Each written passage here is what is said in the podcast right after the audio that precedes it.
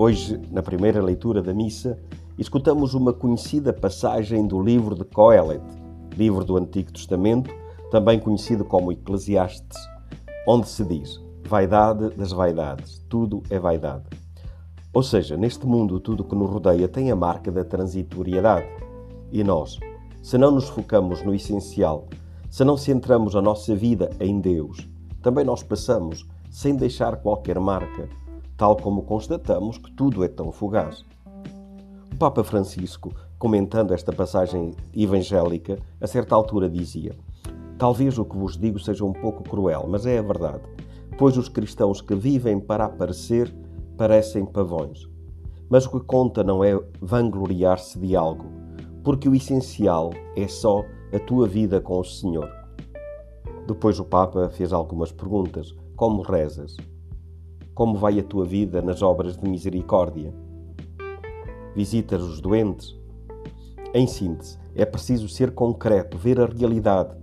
E por isso, Jesus diz que devemos construir a nossa casa, a nossa vida cristã sobre a rocha, na verdade. Mas os vaidosos edificam a sua casa sobre a areia e ela cai.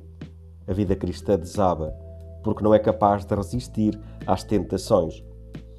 Estas eram as palavras do Santo Padre, também Chiara fez, durante a guerra, a Segunda Grande Guerra, a experiência que tudo passa.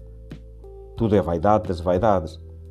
Por isso, sempre nos convidou a não viver de ilusões, de aparências, mas a sermos concretos, a escolher Deus Amor como o tudo da nossa vida e a demonstrá-lo através do amor a cada próximo. Dizia-nos ela numa conferência telefónica em janeiro de 1996. Como já demonstramos, não basta seguir Jesus, é preciso também ver onde Ele nos quer levar e o que é que Ele deseja de nós. Sabemos que a sua intenção é levar-nos a viver os seus mandamentos, as suas palavras. Pois bem, nós sabemos que a palavra de Jesus, que resume toda a sua vontade, é o amor, é amar.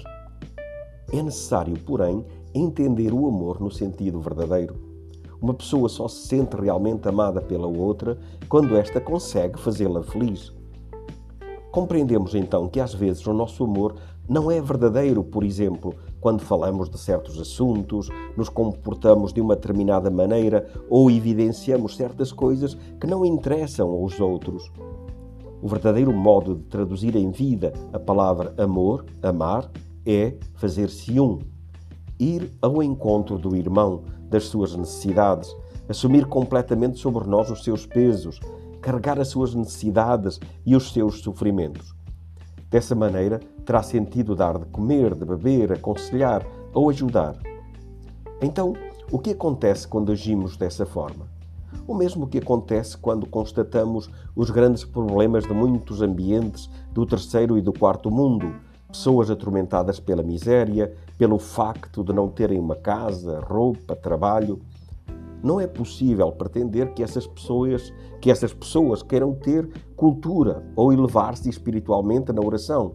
É necessário primeiro oferecer-lhes uma possibilidade de sair da miséria que as oprime.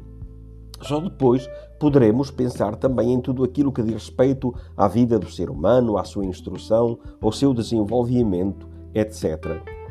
O mesmo acontece quando amamos as pessoas individualmente, fazendo-nos um. Libertamos completamente o seu coração daquilo que lhes pesa. Elas percebem que tomamos sobre nós o que as oprime e sentem-se livres, sentindo-se aliviadas, livres e esvaziadas das suas preocupações, estarão preparadas para acolher também a mensagem que lhes queremos anunciar. Então serão atraídas por esta vida nova que descobrem em nós, que todo homem, no fundo do seu coração, anseia, já que foi o que Deus pensou para todos os seus filhos. Por isso, não nos devemos preocupar tanto em colocar em prática o amor recíproco, que é o essencial do cristianismo, pois se a pessoa se sentir amada, também ela vai querer amar e o amor terá retorno. O nosso empenho será o de concentrar a nossa atenção em fazermos-nos um. E devemos agir assim, tanto com as pessoas que encontramos pessoalmente ou por telefone, como quem, com quem nos correspondemos de qualquer outra maneira. Isto dizia Chiara. Vaidade das vaidades. Tudo é vaidade. Ou seja, tudo passa. Só o amor permanece. Contudo, o amor que permanece não é o amor sentimento, mas o amor que é a expressão do fazermos-nos um com o próximo, com a sua situação, as suas necessidades, os seus pesos. Fazer-se um com o próximo. É esta a nossa passa-palavra para hoje. Vamos juntos.